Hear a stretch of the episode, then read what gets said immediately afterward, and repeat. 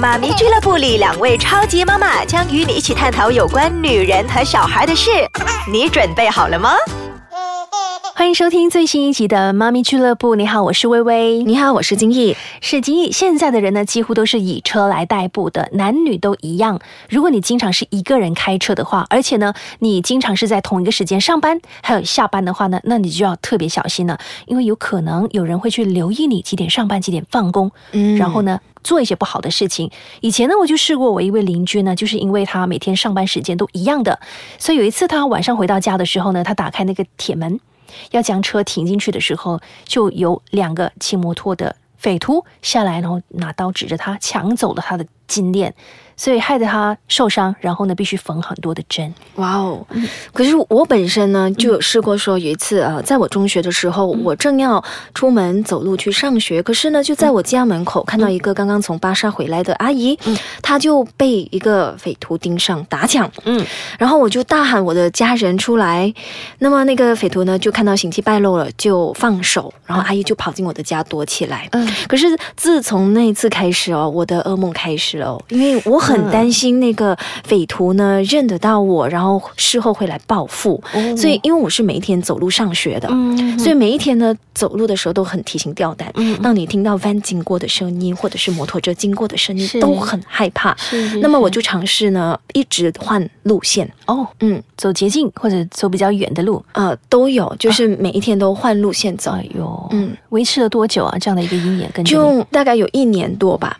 所以那时候呢，我的四叔呢就给了我一个呃随身携带的警报器，就是你把那个呃链一拉呢，就是有高分贝的音响发出来。嗯啊，那么我就跟学校申请，告诉学校说啊，我有遇到这样的一个问题，那么就想携带这个警报器。嗯嗯嗯嗯，结果到最后是没有拉那个警报器啦，真是非常幸好幸好对 幸运的。那现在人呢也喜欢当低头族。对吧？走到哪里，手机就是去到哪里，就这样，很危险哦。对呀，你记得你上车之前的话，你。不要再看着你的手机，你要注意一下你周围的人有没有在埋伏。可能在你一开车门的时候呢，就冲上你的车，然后呢挟持你，还是怎么样？而且呢，你走到你的车门前的时候呢，你不要在那个时候你才来翻你的手提袋里面找你的钥匙，在一堆的东西里面找你的钥匙，花时间也是匪徒很容易下手的一个时机。所以呢，很重要哦，这个。而且你上了车的时候呢，记得第一个事情要做的就是。马上锁你的车门。比方说，你 shopping 之后，那么你可以在 shopping mall 里面先拿好你的钥匙，然后才走去停车场。又或者是你到了停车场还没走进去之前，你发现到有可疑，你也可以去找保安人员陪你一起去拿车。嗯嗯。那有些人呢，就会把那个手提袋，那我们女人都有手提袋啊。那你上车的时候，你应该放在哪里呢？一般人会直接就丢在那个副驾驶的座位上嘛。嗯。可是那个很危险，我会放在下面副驾驶的那个座位下。嗯，对对对，那个也是一个方法。就因为如果是比如你在红绿灯那边停的时候，就突然间那个匪徒就敲破你的那个车镜，这样一抢就走了。因为那个位置是很容易抢的，很短的距离而已。所以有些人就想了其他的办法。我以前有位同事呢，他即便他的副驾驶座呢有载着一位朋友，然后手提包就放在他的腿上，匪徒也是照抢，而幸好呢那个玻璃碎没有割伤。嗯。嗯，还有一位呃朋友呢，他就是在充电，手机在充电，嗯，放在 dashboard 那边吗？啊，对，嗯，然后匪徒也是企图要抢他的手机。哦，还有一个以前我大学的同学哦，他的车抛锚了，那么车抛锚了，他就把那个窗口脚下，嗯嗯啊通风，然后呢，同时就打电话求救。可是，在他通着电话的时候，摩托车经过，就是要抢他的手机，可是幸好他就把他啊抓紧了。哇哦，暴露在很多的那个危险当中。哎，我也有一位朋友呢，他建议我们将那个手提袋跟安全带扣在一起。嗯，有时候我也是这么做。因为如果是你放在那个副驾驶座的脚底那边，可能你要拿一些卡啊，它全购还是怎么的，很不方便，对吧？哎，可是卡你可以放在车的呀。哦，我有这个习惯，对对对，就是我知道我经过那边要过透的，所以那个卡呢，我会先拿着放在啊我的那个门窗那边、镜子那边，就先放着。所以就很安全，一拿就拿到了。但是有些如果没有这个习惯的话呢，可能那个手提袋扣着你的安全带，就放在旁边那边，你要拿东西也比较方便啦。那么除了这些呢，我们女生在搭电梯的时候呢，也是有一些啊安全事项呢要注意的。那我们稍后再聊。欢迎回到妈咪俱乐部。罪案哪里都可能发生，就连你住在公寓里面，也可能会住着坏人。他可能会趁着女性一个人搭电梯的时候下手，所以就建议女性，如果是进电梯的时候呢，你看里面如果有另外一个陌生人的话，看起来好像有点可疑的话。你就不要跟他搭同一个电梯了，嗯可能你可以等下一趟。那么也有一些朋友建议呢，一旦进了电梯呢，就不要马上按楼层。如果你住的比较高层的话，嗯嗯先让其他人按，不要让人知道你住在哪里。嗯，如果是有陌生人跟你在同一个楼层走出电梯的时候呢，你最好不要第一时间冲回家，这样的话呢，就会爆出了你住在哪个单位。很危险，这样。如果是他准备去抢劫还是怎么样的话，他就知道你住在哪里了。所以如果可以的话呢，你走出电梯的时候呢，可能你走另外一个方向，去你的朋友的家还是怎么样，去那边聊几句，或者你假装呃接电话，这样让他先走，不要让他知道你住在哪里。嗯，所以还有一个方法就是，我们女生呢最好就是随身携带一些呃防狼器、嗯防身器，比如说胡椒喷剂，或者是刚才我说的警报器。不过这个胡椒喷剂呢，其实现在市面上还有的。嗯我是觉得说呃要定期的检查，因为会过期。啊，过期就喷不出来，没有那个效果了。嗯，那如果可以的话，我们女人最好就是学一些防身术。是，我是这样觉得，一些搏击啦、跆拳道啊什么的，就是如果是那个人真的捉着你的时候，你你懂得怎么反抗，对，嗯、而且你要知道男人的要害在哪里，嗯，就是他们的下体嘛。嗯，喉咙那个部分也是。啊。啊，一伤的话呢，通常他们会很痛，嗯。那就会放手了，而且我们逃走，嗯、我们女生的那个手肘呢，也是一个强而有力的一个部位哦，嗯所以可以用你的手肘去攻击它。是可以稍微掌握这些知识。那还有一个让人难以启齿的，就是职场性骚扰。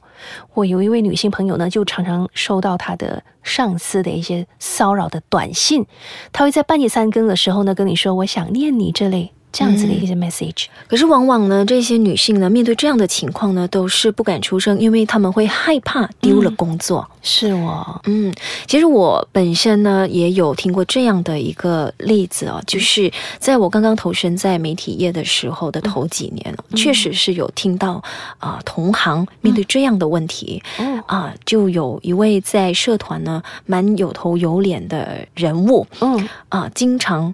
会发 SMS 说一些嗯，就是类似性骚扰的语言。那位人物在那段期间呢，都是蛮常上电视的。嗯我还蛮好奇的，不过不能透露了哈。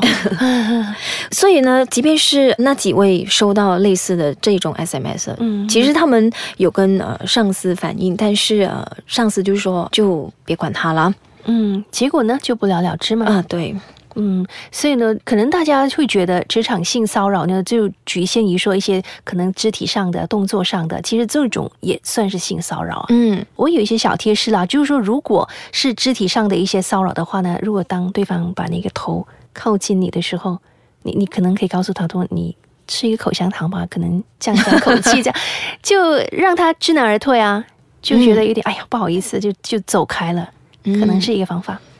除了职场上的性骚扰，还有另外一个呢，就是。嗯，当你考驾驶执照的时候，嗯也会发生的。